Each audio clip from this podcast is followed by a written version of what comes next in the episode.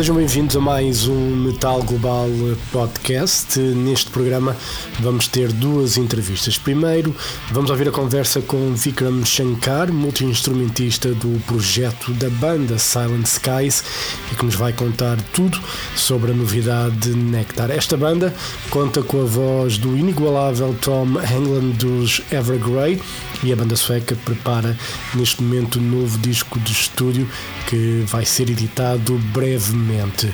Depois da entrevista com Vikram, vamos ter também uma conversa com Tim Hansen dos Induction, a banda que apresentou uma nova formação e um novo single Sacrifice, e o Tim vai contar tudo sobre isso. Primeiro então, a conversa com Vikram Shankar, ele que vai falar então sobre a novidade Nectar dos Silent Skies.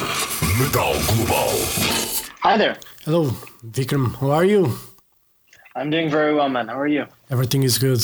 How is um, everything there in the States with the COVID and all this crazy stuff that goes on in the world? Yeah, man, we're we're we're getting by. I mean, you know, I thought that we were edging towards normalcy, and now it looks like we're not edging towards normalcy. But it is what it is, right? You you have to make the best of it. Yeah, it's there's nothing much we can do other than just you know go with whatever it's happening at the moment. So uh, it's kind Yeah, of crazy, exactly. you know. And uh, you know, before we talk about Nectar, the new record from Silent Skies, um, let's just kind of recap in a way. How did you and Tom got together for this collaboration with Silent Skies? Sure, man. So, um, Silent Skies began all the way back in January of 2017, and technically before that, because it all it all began with my fondness for Evergrey that goes back at least 10 years, and I've always done these classical piano arrangements of metal and rock songs which was kind of the first way that I started to get out there, so to speak. And I had done a few arrangements of Evergrey songs that Tom heard, and I think when Tom heard my piano renditions of his music, he understood that I was understanding the music on a level that maybe other a lot of other people who cover songs are not really tapping into because there is some kind of shared musical and emotional kinship going on where Tom and I, you know, we have a very similar sense of aesthetic and very similar phrasing and we we feel similar things and we express them in similar ways. So he felt that a collaboration between the two of us was something that needed to happen and he reached out to me on Facebook Messenger of all places and he said, you know, do you want to make an album together? And I was like, yeah, of course I do. I mean, it is, it is like a no brainer, you know. I've, I've loved the guy's music for so long. And then what followed from that was the process of making our first album, Satellites, which took about two years. And we had to kind of discover who we were because we had an initial idea of making cinematic music with vocals. So, what does that mean? We had to figure out what that meant hmm. because a lot of our influences, for instance, Olafur Arnalds Max Richter, um, the more laid back ambient sides of Hans Zimmer, this, these are not songs by and large. These are scores, usually for film or TV or something like that. So they usually don't have vocals and they don't have a song structure. And so we couldn't really listen to anything on the radio or on Spotify or whatever and say, check out this song. Let's let's emulate that. Let's be that because there wasn't really that kind of point of emulation. We had to figure out who we were through the process of making the album. So when it came time to do Nectar, we had this foundation already, and so you know we've only been growing from there, discovering more about ourselves in the process, and I don't think we have any signs of slowing down, which is amazing. Yeah, when you guys, you know, when, that collaboration for uh, satellites, you know, was set in stone, the plan was always to make more than just one record. I think so. I mean, I I think initially with the very very first communication, we were saying let's make an album, and what what happened after the album was kind of up up for grabs at that point. But before we had finished Satellites, we realized that we had something special enough that it had to be continued. And I'm not necessarily just saying, you know, the music is special, although I I I am quite proud of it. Thank you. But but it's more that what we have together as a team was special because each of us found in the other something that we had not really been fortunate to have before, which was the kind of equal collaborator and we, we understand each other on a on a very deep musical and emotional level. Our intuition is very similar. We both work really quickly and we can execute ideas really fast. And so it's the kind of working partnership that we had never had before. And like I said, it, was a no brainer to keep that up. And we've taken that partnership from the music of Silent Skies to we work together in the band Redemption and we write video game music together as well. So it's this kind of never ending collaboration. It's like I, I can't get rid of this guy, but I don't want to because, you know, he brings out the best in me and I bring out the best in him. Yeah, you know, one of the the things, you know, I was listening to to Nectar, and uh, I'm a huge Evergrey fan. You know, since the since the second records, that was the first record of Evergrey that I listened was the second, and um, yeah. And for me, with, with Tom and Tom's voice, it's just one of those voices that he could be singing the phone book to me. I couldn't care less because yeah. his voice is so I, I don't know what it is about his voice. You know, I it's just one of those that makes me, you know, brings me to another dimension, so to say. When when he's singing, it's a voice of, yeah, it's a voice of pure emotional honesty, and I think I really resonated with that as a kid listening to Evergrey and having my own personal struggles and everything. It's obviously the lyrics are a big part of that. But yeah. even if you take the lyrics outside of the picture, just the way that he sings, the way he emotes, the way he phrases, it's so emotionally raw and poignant and beautiful, and everything is so well thought out. Yeah. And I've always really admired that. And if I was to pick any singer in the world to have this kind of ongoing partnership with, it would be him. So I'm kind of fortunate that that is yeah. where my life has taken me. Yeah, you know, one of the things, yeah, the, the the emotion that he has on his voice, you know, for me, you know, I like listening to blues music, and blues can be very, mm-hmm. you know, personal and very emotional, but yeah, to Tom's voice has all that blues vibe, you know, when it comes to emotion, but it brings to you know like stratospheric you know ambient to me. It's just you know i was listening to to nectar and you know i was just feeling so relaxed you know just that's that's beautiful man. Yeah i i feel the same way because i i know that tom has admiration for and influence from singers outside of metal and nothing against metal singers because I respect a lot of them a great deal. But to me, Tom's soul kind of transcends that. So I feel like a project like Silent Skies for him and for his artistry was kind of inevitable. And Evergrey already had plenty of moments of repose with the the piano ballads going, you know, yeah. going way back to the first record. But you know, th- this allows him even more space to explore the more tender sides of his voice that he can't really do in Evergrey without being completely swallowed up by a wall of guitars. But at the same time, there's still an emotional heaviness to it that you know is is part of Silent Skies too, because we don't feel like we're making quote unquote lighter music than yeah. Evergrey or than Katatonia or or whatever whatever the case may be. It's it's still heavy. Yeah. It's just there's no drums, there's no downtuned guitars, but you know the emotional core is still heavy.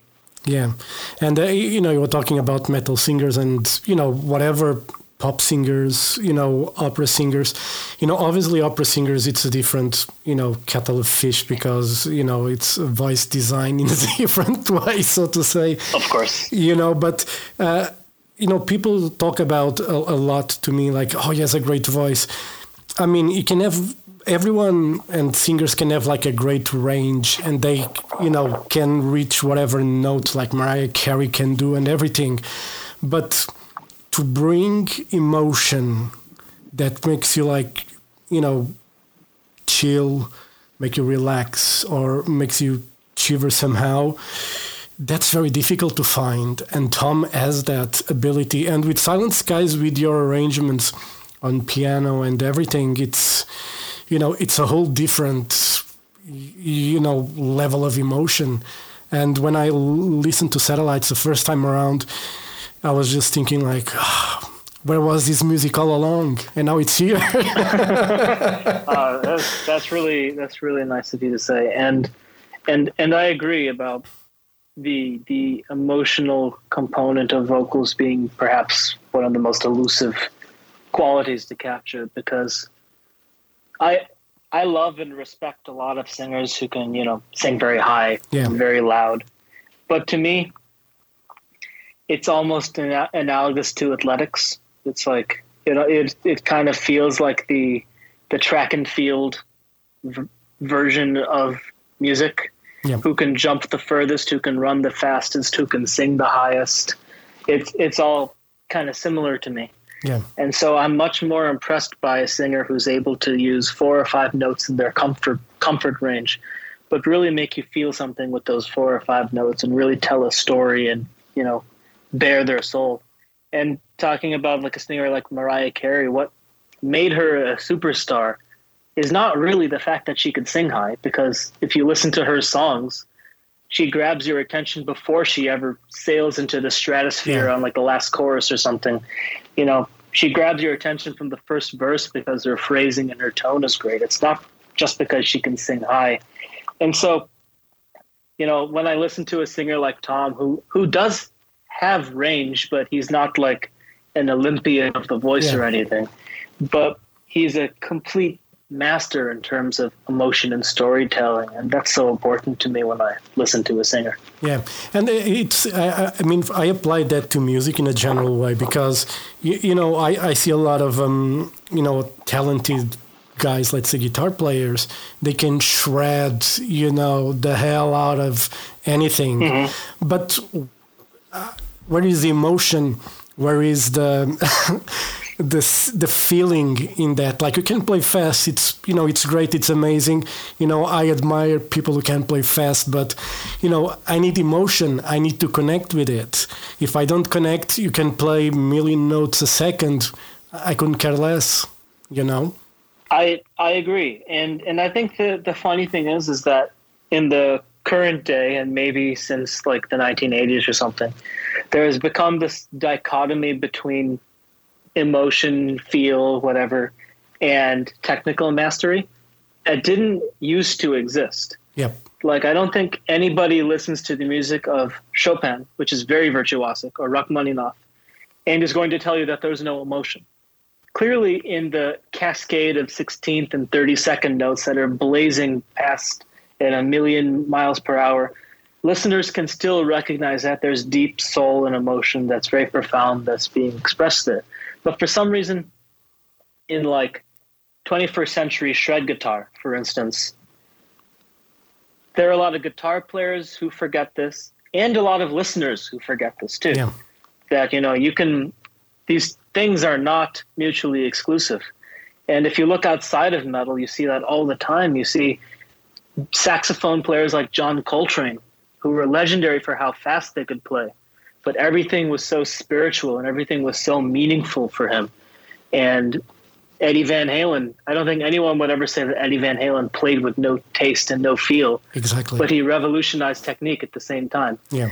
and I think both musicians and fans need to remember that these things don't have to be mutually exclusive. And I think that the musical world would be a much better place if we just respected mastery and respected emotion and storytelling and put that first and foremost and use technique in service of that.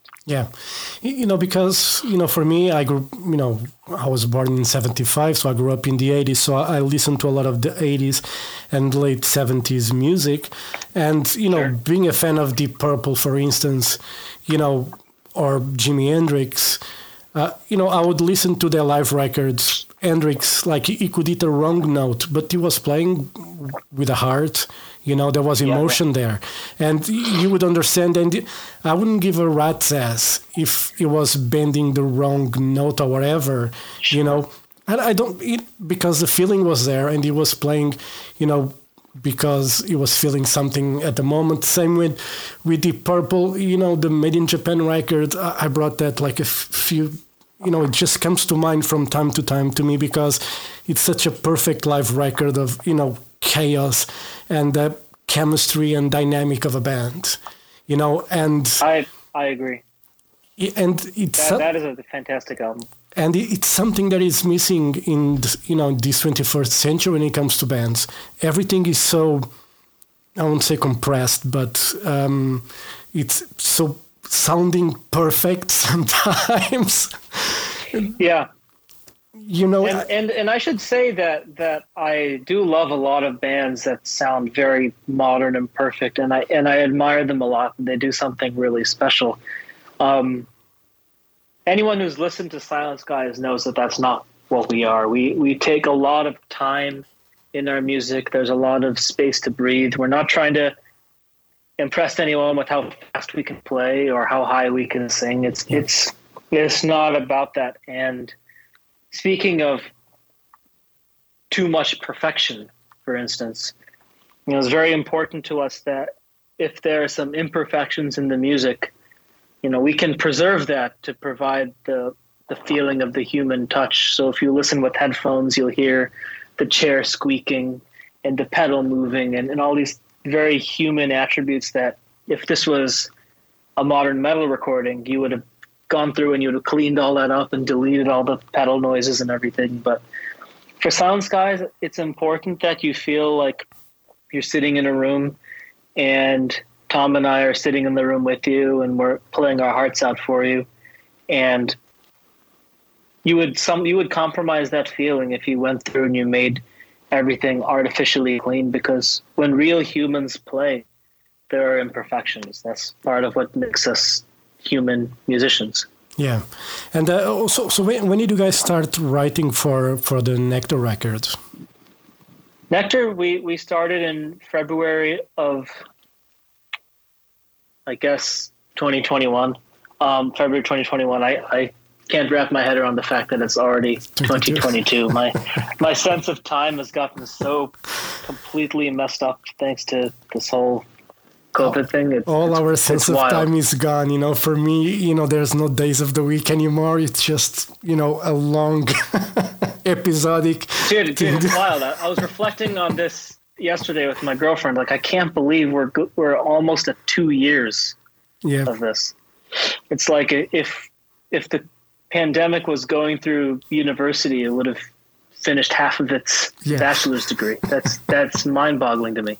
But anyways, uh, February 2021, we started writing Nectar, and I guess to some people, when I when I tell them that, they're like, "Whoa, that's so soon after Satellites," because it's Satellites came out in December 2020, and you know a couple of months later, we were diving back into Nectar. But I think people forget that Satellites was finished in 2018, and we sat on it for two years. So to us, it was kind of like old news. You yeah. know, let's, let's keep the let's keep the wheels turning and follow the inspiration. And because we followed our inspiration and we followed our gut, and we we were very very open to writing whatever our our hearts compelled us to on Nectar.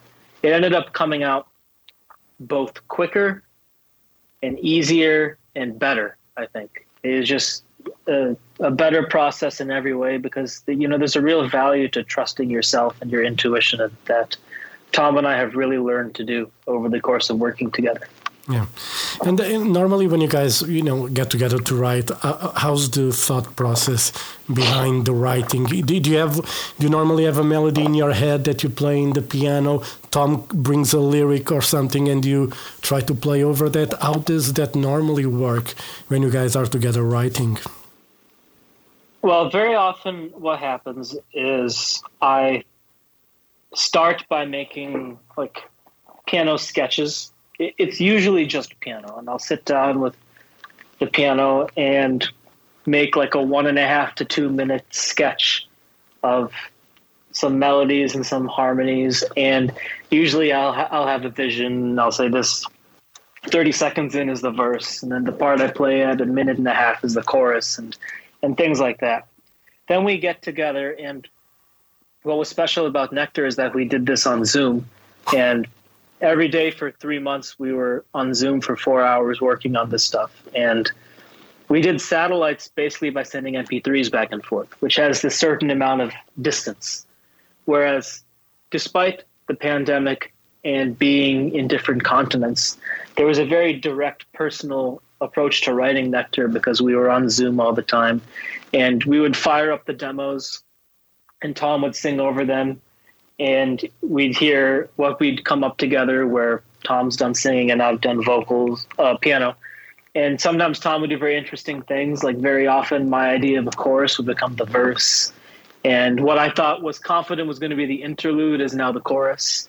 And very often, melodies that I played on the piano will influence his vocals, but maybe in indirect ways that maybe are a surprise to me. And what happens is that we're continually being surprised by each other by things that we add to each other's work. And it becomes this iterative process where his vocals are now influencing my music. And then i add more music and i flesh it out and then it influences vocals and then the vocals continue to influence the music. And in this beautiful synergistic way a song emerges. And it's one of the most free-flowing songwriting approaches that i've ever had in my career. And you know, I think that's a testament to the fact that Tom and I share a shared sense of, I guess, aesthetics. Mm. Like, like we have a similar idea of, of what sounds good to us and what feels good.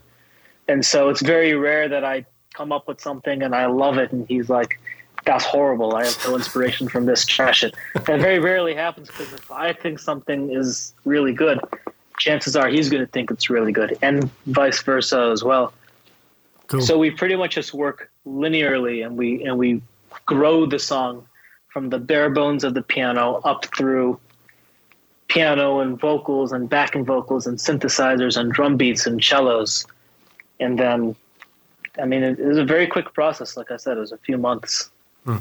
Did you do you left uh, many? Uh, did you left ideas left for a follow up record, or uh, normally you guys when you're writing you use all the ideas that you have, the good ideas, the great ideas, and put it on the record, or you leave some stuff, you know, on the back burner just in case. Yeah, we we tend to to write in the moment, and the stuff that the stuff that we write in the moment is usually a reflection of where we're at and what is really moving us and inspiring us. And so, because of that, music that we've done a year ago, two years ago, is probably not going to find a home on future music. There, there are some exceptions, but it's very rare. And so, for satellites, I went to Gothenburg and I recorded piano for the album, and I recorded I think 18 songs and the album has 10. So we have these eight extra songs, and we were like, yeah, we're going to get started on the next album. We're going to use these songs and just add a couple more, and, you know, it's going to be great. and we, and we ended up using one of those ideas, and it's the instrumental. It's not even one with vocals. Everything else was done fresh in the moment, and the future music is going to be much the same way because I think if we don't use something, there's probably a reason for it, and we kind of – chase the best ideas, and if something is good but not great, we set it aside. And un- unfortunately, we're, it's probably never going to be resurrected for some future music. But I mean, you never know. Yeah, and uh, you know, obviously, the world, the state it is, it's very difficult to plan anything I mean, recording or touring or anything. Would you guys ever talked about playing live, like very intimate shows? Was that a topic of conversation? It's something that would you would like to do personally? Yeah, I mean, we both love to. We've we've talked about this since before Satellites was released that we wanted to play live shows, and even before there was a pandemic, there was the fact that Tom and I both have a lot of other obligations because Evergrey tours a lot, and when Tom's not on the road with Evergrey, he's either writing with Evergrey or he has other life and business things that he has to attend to, and I'm the same way. So coordinating a tour or live shows is a challenge, even before the pandemic. But we definitely have always wanted to. Tom and I were both performers at heart. We love what happens when you stand in front of a live audience and you bare your heart and soul for them, and then they give you energy back, and you have this beautiful communal experience. So we want to make it happen. We've got some cool offers that we're kind of mulling over at the moment. But I think it's a safe bet to say that we will be on the road at some point in the either near or hopefully not far future. Cool. And uh, you know, before we go, um, when did you start playing piano? You know, what brought you to playing piano? Was your parents made you play the piano, or was something that you always enjoyed?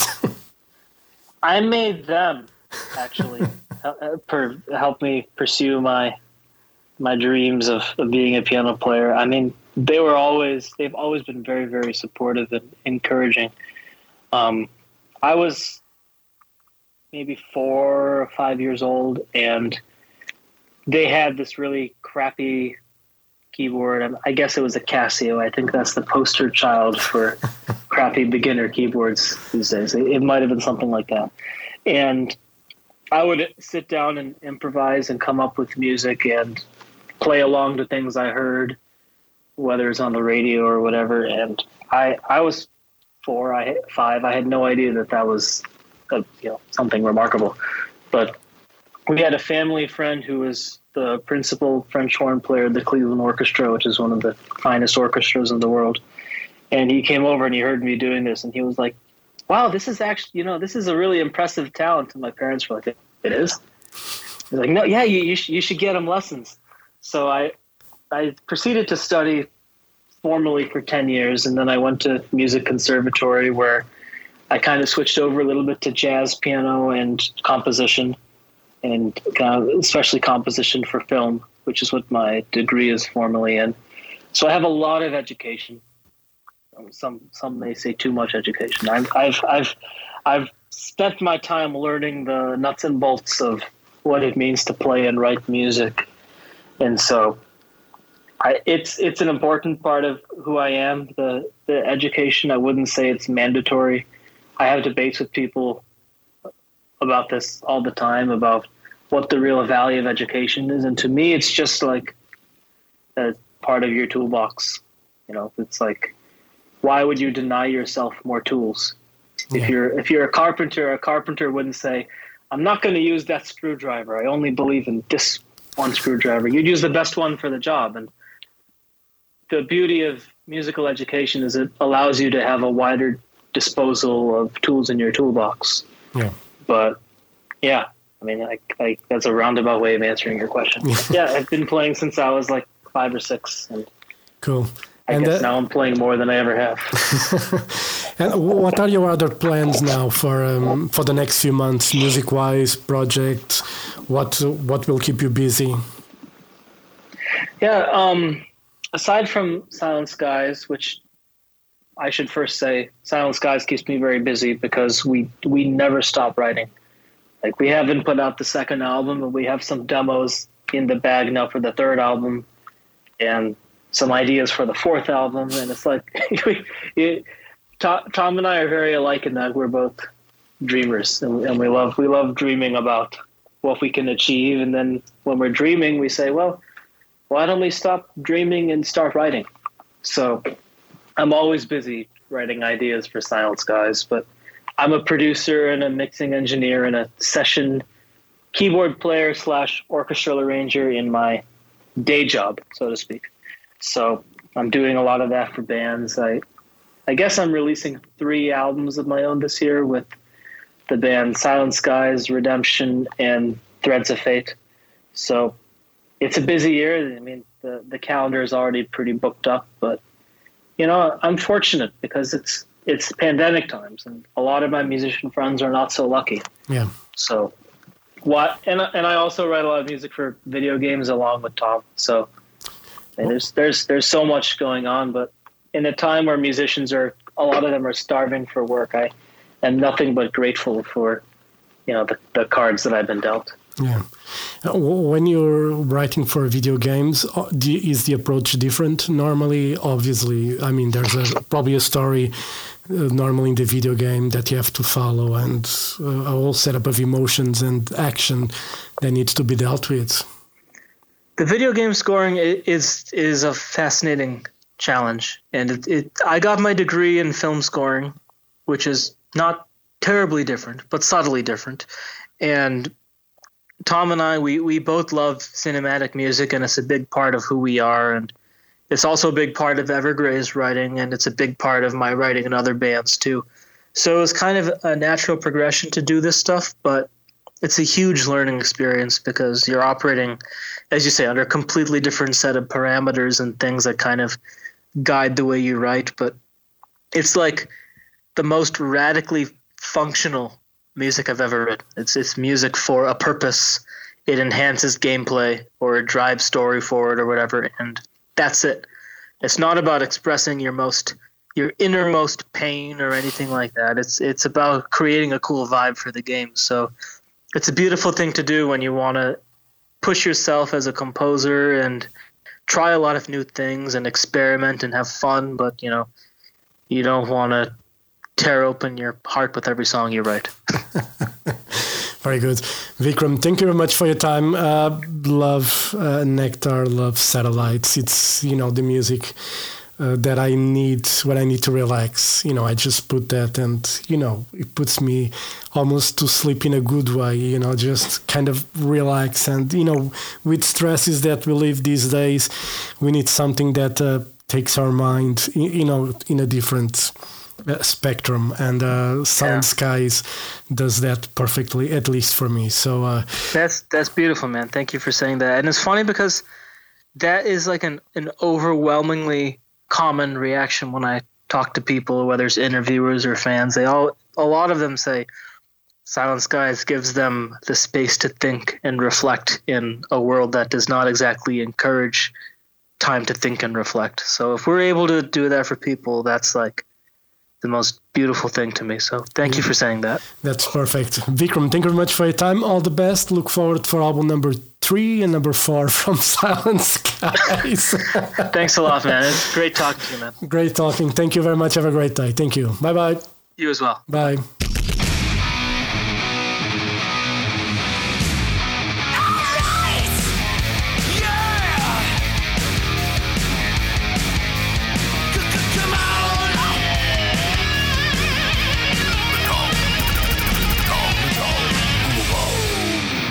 Metal Global, estamos de regresso depois da conversa com o muito simpático Vikram Shankar dos Silent Skies para nos contar tudo sobre a novidade Nectar. Agora vamos à conversa com Tim Hansen dos Induction.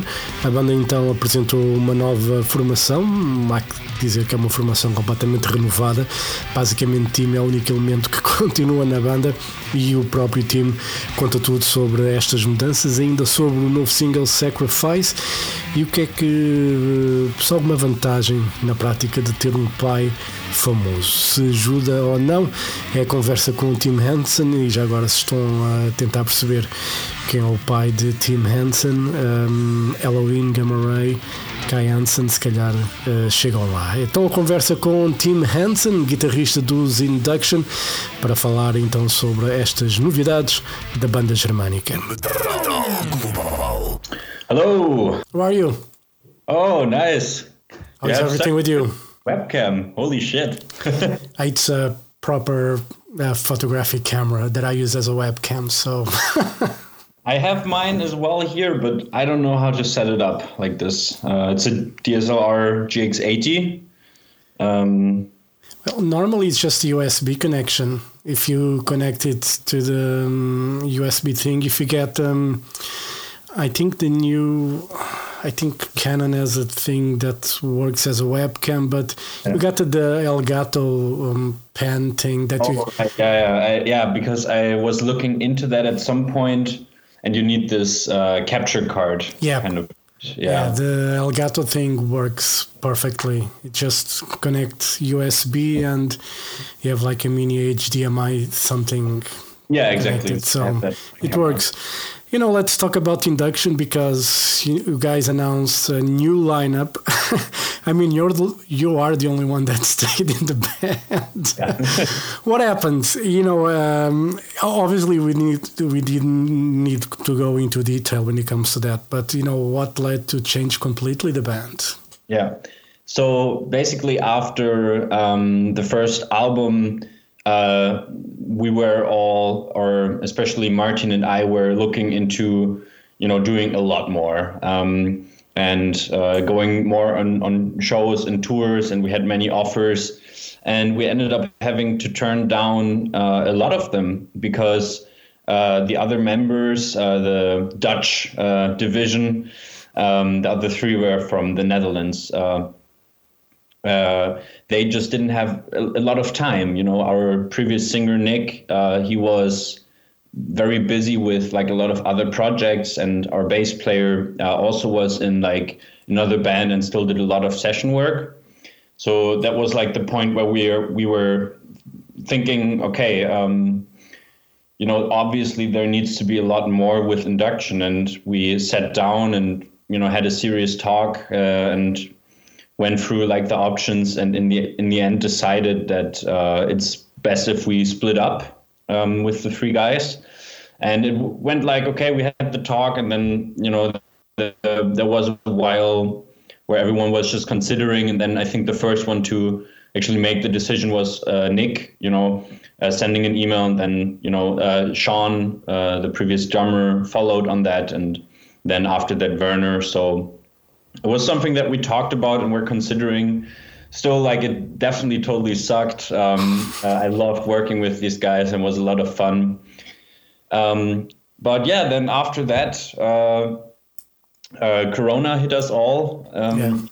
and then everything was in vain anyways we couldn't play and now we also didn't have a lineup so um, that was also the time where martin started focusing on a lot of different things and i took the wheel. Um, he basically uh, wanted to spend more time on work and you know he had a girlfriend a new one at the time. And then as it is you know he spent a lot of time with her. And um, Martin has been spending so much time in, uh, in in the music business, and I think some of his decisions, especially financially, were a bit questionable. So that left him in a spot where he just wanted to focus more on you know work and earning money Yeah. while I was still pushing. So I started to uh, gather the new lineup, uh, do the auditions, and uh, ended up building the new lineup, and then uh, much later down the road, when we're we're actually already set,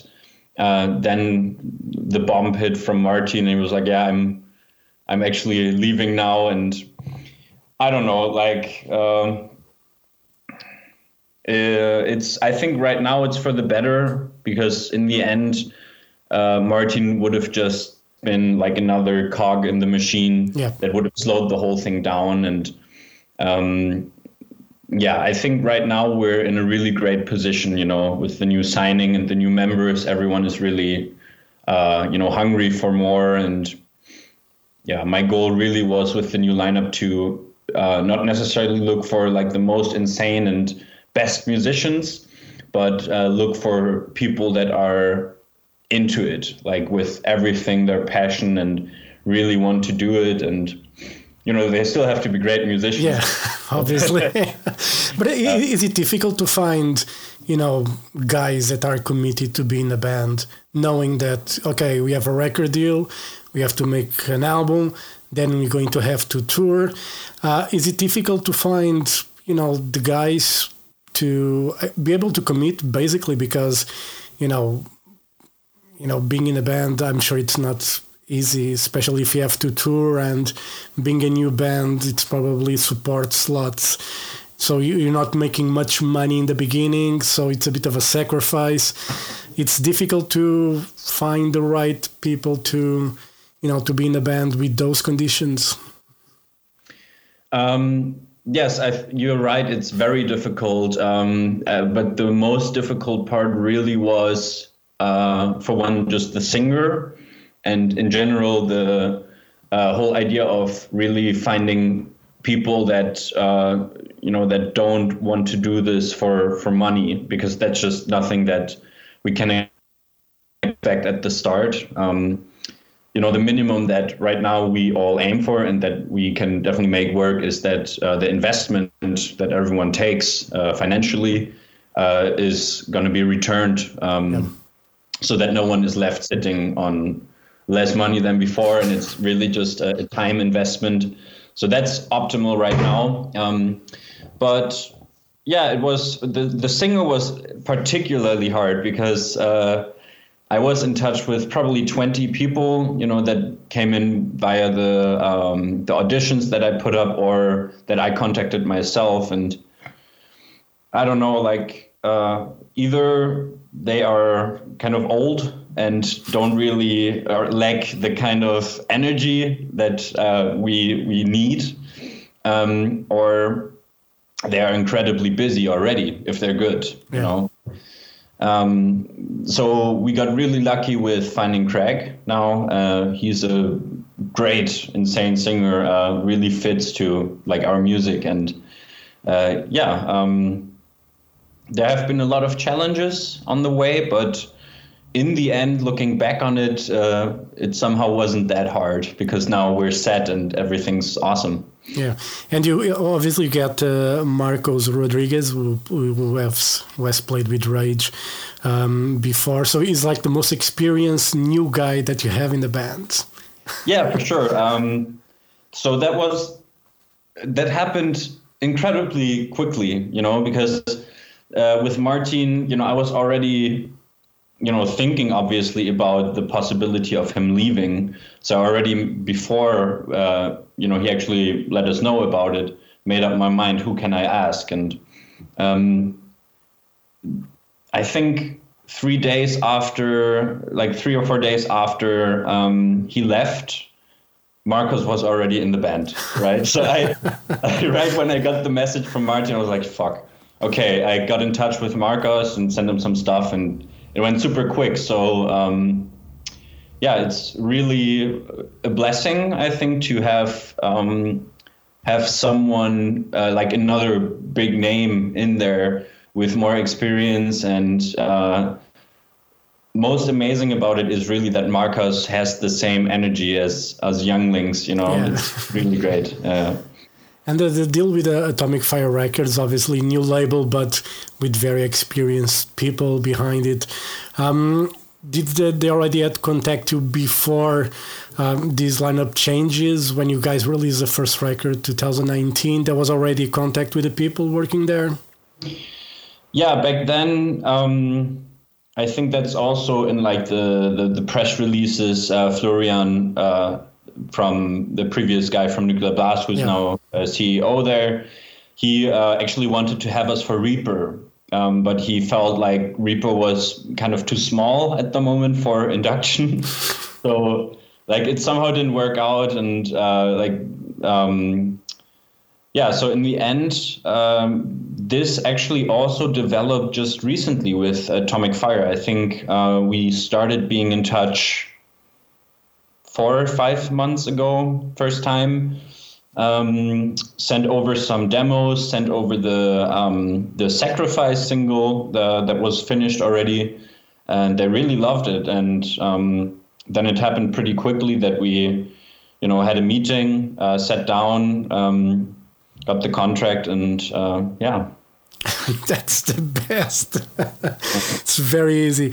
And, uh, you know, you guys have the single Sacrifice that's coming out in the um, beginning of February. Um, that's going to be the first taste of new music. You guys have already recorded an album, or what's the situation when it comes to the new album, so to say? So the new album is completely written, um, and we're already in the recording process. So uh, I recorded half of uh, the, the, guitars, and uh, Dom has recorded half of the bass. Uh, I'm just right now finishing up the the last remaining songs. Um, then we're hitting the studio in February for the vocals and drums, and having the master at the end of March. So right now, this is, um, or at the start of May, start of May. um, so yeah, right now the album is in the works. It's written, but it's not like finished for release. Um, yeah, and about release dates, we're uh, talking with the label right now, and we were considering 2022 um, but it's looking more to be something along the lines of 23, just because of the whole Corona situation. Yeah. Um, but uh, we have a great plan along with this, and uh, we won't leave people waiting for new music until 23. So there will be throughout the year there will be many more uh, nice things to look forward to. And uh, you know you have people in different places in the band. You know Craig is from is English. Uh, yep. He's from the UK. Um, how did you guys get together when it comes to, to writing. I mean, you probably write most of the stuff anyway, but mm. when it comes to showing songs and stuff, you do all, you know, through the internet like everybody does these days. so on this album, I wrote everything. Um, the uh, including a lot of the vocals actually, um, but the way we work um, right now is that we have a Dropbox, uh, which is like super organized and uh, clean, and uh, it's very cool. And uh, we basically, uh, I write a song. I'm like, here, check out this demo. Oh yeah, really cool. Then Kian is doing the drum pre-production, so uh, I have my own drums, and it's kind of the feel that I imagine for the song. But then he puts it in his own context. Um, uh, Dom does the bass pre-production. Uh, Craig does his vocal versions, uh, unless uh, I, I wrote something already. Um, so yeah, uh, and then basically they send me over the stems. We do revisions, and uh, when we're like, okay, that's awesome. We'll take it like this. Then we finalize it. Yeah. yeah. It's easy to work like that, or would you prefer to be like in the same room, showing the ideas, playing together, bouncing from one another? I think that's normally that's important, uh, unless obviously you have the idea of what you want the song to be, and that's it. yeah. Actually, um, that was the very first thing that I did with uh, Kian and Dom when they joined. So uh, we met up for the first time together at my place here, uh, built up uh, like a, a, a, setup in my living room, Kian with his e drums.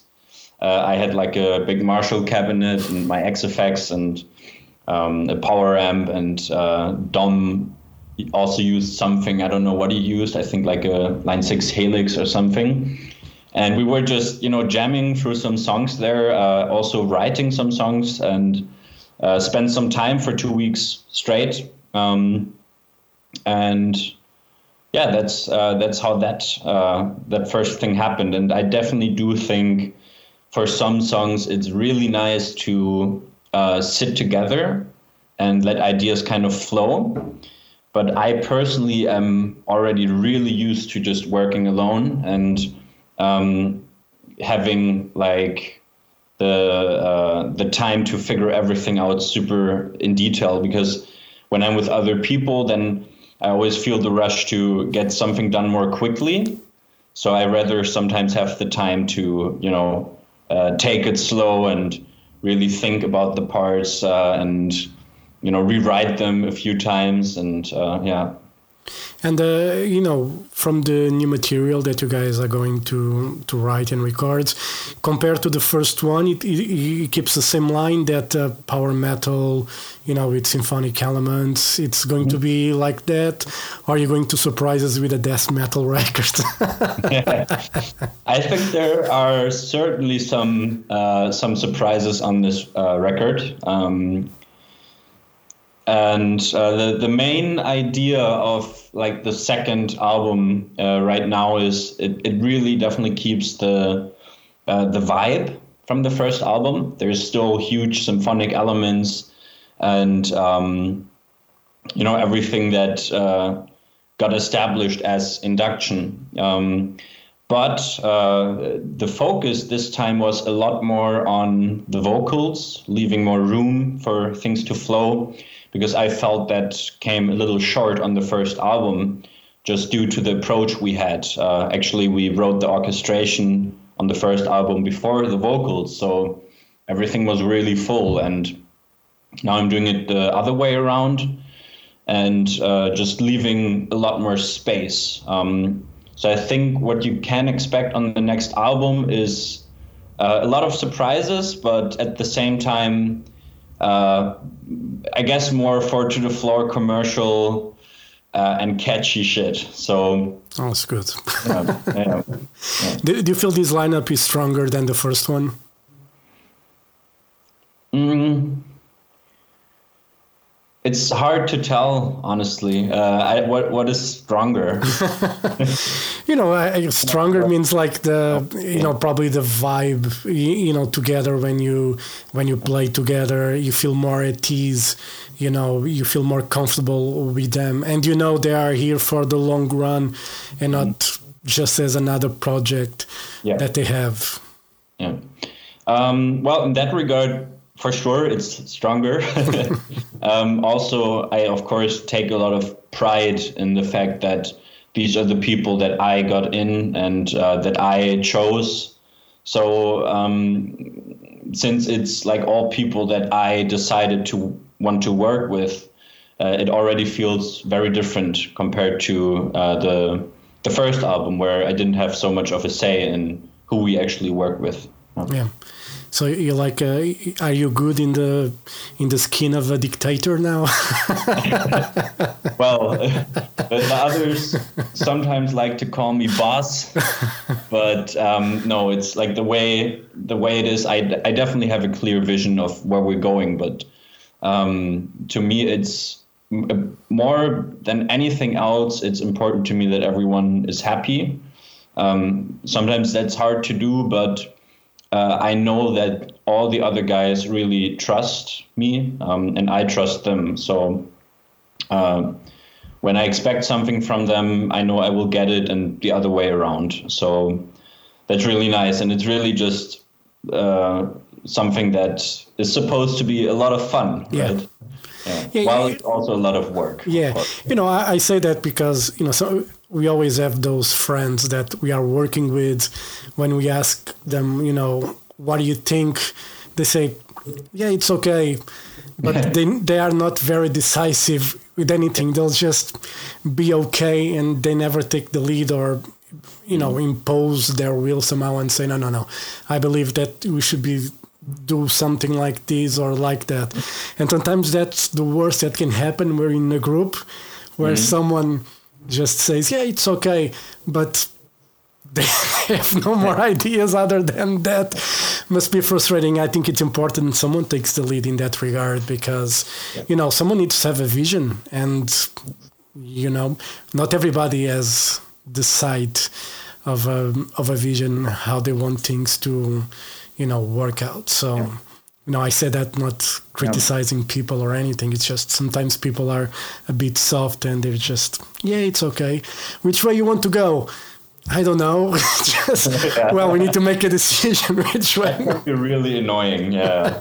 um, but luckily, like how it is with the guys, um, I mean, they genuinely just love what I do. Uh, that's the first thing. So there rarely is anything where they're like, uh, I mean that fucking talking about songwriting right yeah. now. But um, you know when they do have, because I of course send them demos and ideas and uh, ask them what they think. And when they do have something and I feel like, okay, yeah, that's a good point, then uh, I'm going to follow them as well because uh, I don't like I don't like when people close their minds to learning, even yeah. from people that might have less experience or knowledge in a matter. So yeah, yeah. And uh, you know, the single sacrifice was mixed and mastered by Jacob Hansen. Um, the album is going to be you going to work with Jacob as well, or um, you plan to do it differently? Um, well, yes, we're going to work with Jacob as well. Uh, we have a we have a few old faces on the on the next record, uh, such as Eike again, uh, who will record the vocals with us. Amazing work with him always. Uh, such a lovely guy and uh, such a great producer. And uh, for for the mix and master, we decided to really go world class this time uh, for the genres as well because Jacob uh, does epica and Amaranthe and they also have a lot of uh, orchestral elements. Yeah. So I think we really can't go wrong with him there. Cool. And um, if there's something you can say, is there going to be any special guests on the records? Do you have any idea? Well, you probably can't say anything yet because it's too soon, but. well, right now, um, it really doesn't look like there will be guests. This will be an all induction album. But who knows? Uh, maybe uh, th- there's still some time before we uh, go to the studio and record vocals um, or release the album as well. So maybe there will be something. Right now, I don't. Uh, I don't think so. Very good. And when it comes to touring, obviously no one knows what's going to happen. You know, I see a lot of the bands, the spring tour that they had planned, you know, they are moving it again, like Sabaton, the March, April tour is going to be moved some other time. What are the plans? You guys going to focus solely on the record for now, or if there's a chance to play summer festivals? I mean, the summer festivals they are all full already because it's yeah. been two years since they've been moving bands. yeah, well, right now the the focus is definitely more on you know just getting the album finished, but um, of course we are uh, you know communicating and are in touch with with uh, different people to see what works and what what doesn't. Um, so yeah, it's it's not really in the focus right now. More in the focus for 23 and album release. Um, but uh, yeah, for sure, uh, it might very well be that uh, someone will, or you guys will get to see us play live somewhere throughout the year. Cool, and you know, uh, before we go, um, being the son of a famous musician, do that or does that put any pressure on you? You know, because mm. it's you know, listen to induction. Obviously, you have your skills you know you know how to play the guitar and write songs and everything but do you feel there's any pressure or you, mm. you know that your own self your own identity so to say without that pressure of hanging your head you know being your dad Kai Hansen and all that I never never felt any pressure in that regard no. Like for me it's uh, it's always like it's really normal to have a like famous dad in this genre. Um, and that i also do this music is really more of a coincidence that uh, not i mean of course i've been in touch with the music since I, am a kid but um, my father never pushed me in that direction it's uh, something that i discovered for myself after a very difficult time so um, music kind of saved me, and that uh, ended up being the path that I walk on my own. And um, it's uh, it's great to to have like this support um, from someone who knows his way around, um, and it has its benefits. But uh, I think that you know I'm I'm on a good way to be established as my own person. Yeah. yeah. And did your dad give you any advice when it comes to signing a contract with a record label? I mean, well, th- there's a, there's a tendency for young bands to make mistakes, you know, when it comes to giving almost all the rights to the label right away and everything for the rest of their lives. Did your dad give you advice, or you already knew, you know, what to sign and what not to sign?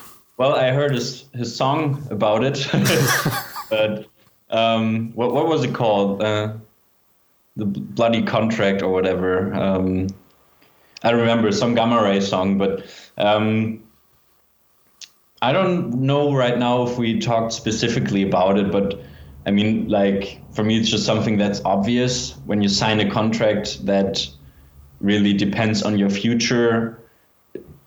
You should read it twice or three times, you know. So um, and then obviously, uh, you know, we have our manager who um, who can help me out with this kind of stuff as well. So the first time I read it, I was like, "What?" so I, I jumped on a call with him and we went through everything and you know I was thinking a while and then you know okay this this this this change uh, then send it back and then you know we find our agreement right? yeah yeah. yeah, because you know I remember when I got the apartment and uh, you know they put a lot of paperwork in front of me and I just signed. Mm-hmm. It's like I really didn't read anything. Same for the house insurance and everything. I just signed. You know, I didn't really bother. And, you know, recently I had to go through those contracts and never read. And I was like, mm, maybe I should have yeah, read it exactly. better. yeah, we, we tend to be a little too lazy for this, but it's worth it. yeah, it's worth reading. Tim, thank you very much for your time. You know, uh, looking forward for Sacrifice. Singles coming out early February 4th. I think it's yes. the date for the release. And, uh, you know, when you guys got the album out, I'm sure we'll talk again. Um, you know, then with the full idea how the music sounds like. It's not going to be a death metal record for sure. So that we know already then. all right. Thank you very much for your time. Have a great weekend and um, we'll talk soon. All right. Yeah, brother. You too was really nice. Uh, thanks. Let's do it again sometime. Yes, I'll send you the the link for the radio show as soon as it's done. I'll wait for the single to be out, so I have an excuse to play that. I got the the first record anyway, so I can play one you of the songs. There. DSPs, or do you need the master file? Um, no, I just the a WAV file. It's good enough for me. Yeah, that's what I mean. Yeah, yeah. I like WAV files. Hit me up about it, and I will uh, send it when the time comes. Yeah. Right? All right.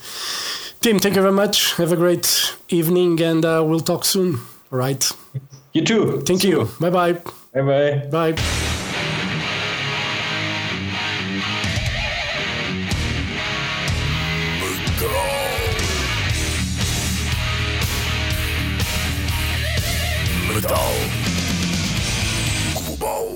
Metal Global foi entrevista com Tim Hansen dos Induction, ele que nos contou tudo então sobre estas novidades que estão agora na banda. A banda entrou esta semana em estúdio para a gravação do novo trabalho, por isso muitas novidades em breve para a banda de Tim Henson e os seus Induction. Já sabem, podem fazer like, seguir, fazer uma boa review, quiserem deste podcast em Apple Podcast e também no Spotify. Podem fazer like na página do Metal Global no Facebook e podem me seguir no Twitter e Instagram em arroba Mountain King. Já sabem que tem a versão com músicas dos discos de, destas entrevistas na RTP Play. Se preferirem a versão rádio, tem lá na RTP Play então a versão completa do programa. Se preferem só as entrevistas, estão no sítio certo a ouvir este podcast. E pronto, eh, na próxima semana há mais um podcast, por isso portem-se bem. Um forte abraço. children of the night. You will live through the centuries to come, as I have lived. Good night.